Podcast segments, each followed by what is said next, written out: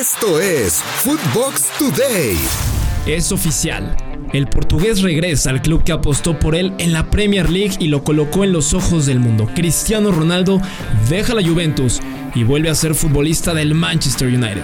Después de tres temporadas con la Juventus, el astro de 36 años abandona a los italianos. Massimiliano Allegri ya había hecho oficial su salida. Ahora en redes sociales, los Red Devils hacen oficial su llegada. En Eurofootbox te contamos todos los detalles de la llegada de Cristiano Ronaldo al Manchester United. El United se acaba de llevar a Cristiano Ronaldo. 25 millones de euros es lo que abona el United y a Cristiano 20 millones por año en dos temporadas. Es el mejor libro de pases de los últimos 30 años. El Paris Saint Germain se lleva a Messi, se lleva a Ramos, se lleva a Donnarumma. Cristiano Ronaldo es nuevo jugador Manchester United. Renato Ibarra se pierde todo el torneo por una lesión. El mediocampista del América, Renato Ibarra, quien regresó para este torneo Apertura 2021 al equipo para suplir la baja por lesión de Leonardo Suárez, no podrá seguir más con las Águilas en lo que resta del certamen, por una lesión en la pierna derecha, misma por la que tendrá que entrar al quirófano y deberá tener una recuperación de 3 a 4 meses, por lo que la directiva azul crema ya busca un refuerzo en el extranjero.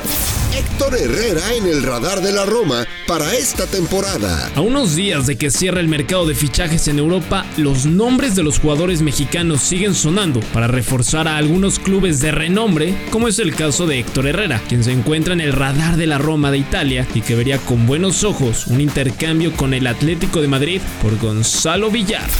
Lo mejor de Footbox. En Footbox Club, André Marín y el ruso Brailovsky debaten si América podrá mantener el invicto ante León. Es, eh, difícil, es un partido complicado, por supuesto, pero a la vez eh, es el más atractivo y espero que sea un partido en el cual los dos técnicos y los futbolistas ofrezcan un fútbol ofensivo, atractivo, que vayan para adelante, que desplieguen todo su fútbol, su talento y que podamos ver un partido sumamente entretenido. Eh, por supuesto que gane la América es lo que quiero, pero eh, hay, que darle, hay que darle crédito y mérito a este equipo de León.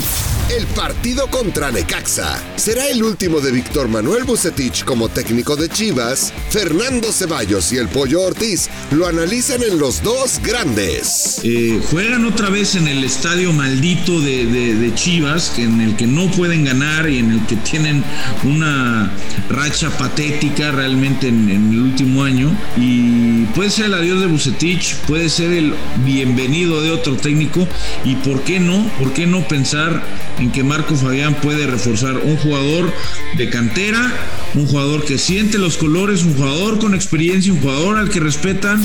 Real Madrid lanzó una nueva oferta al PSG por Kylian Mbappé. Florentino Pérez y el Real Madrid no se dan por vencidos y luego de que el PSG rechazara la primera oferta que recibieron por Kylian Mbappé, los merengues volvieron a la carga con una mejor suma de dinero y elevaron la cantidad a 170 millones de euros más 10 en variables para hacer un total de 180 millones de euros por el astro francés. El PSG va contra reloj pues tiene hasta el 31 de agosto para tomar la decisión ya que el contrato del jugador vence en junio de 2022 y podría irse gratis.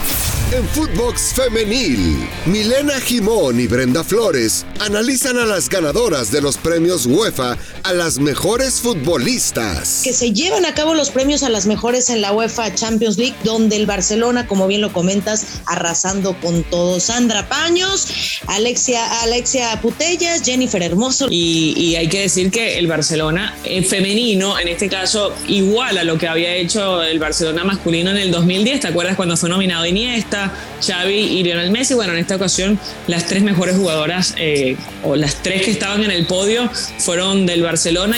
La selección mexicana ya se prepara para París 2024. Apenas una semana después de que el tricolor se colgó la medalla de bronce en los Juegos Olímpicos de Tokio 2020, la Federación Mexicana de Fútbol ya prepara a la siguiente generación de futbolistas que estarán en el proceso rumbo a París 2024. Ante la salida de Jaime Lozano, esta generación de futbolistas serán dirigidos por ahora por Raúl Chavrán.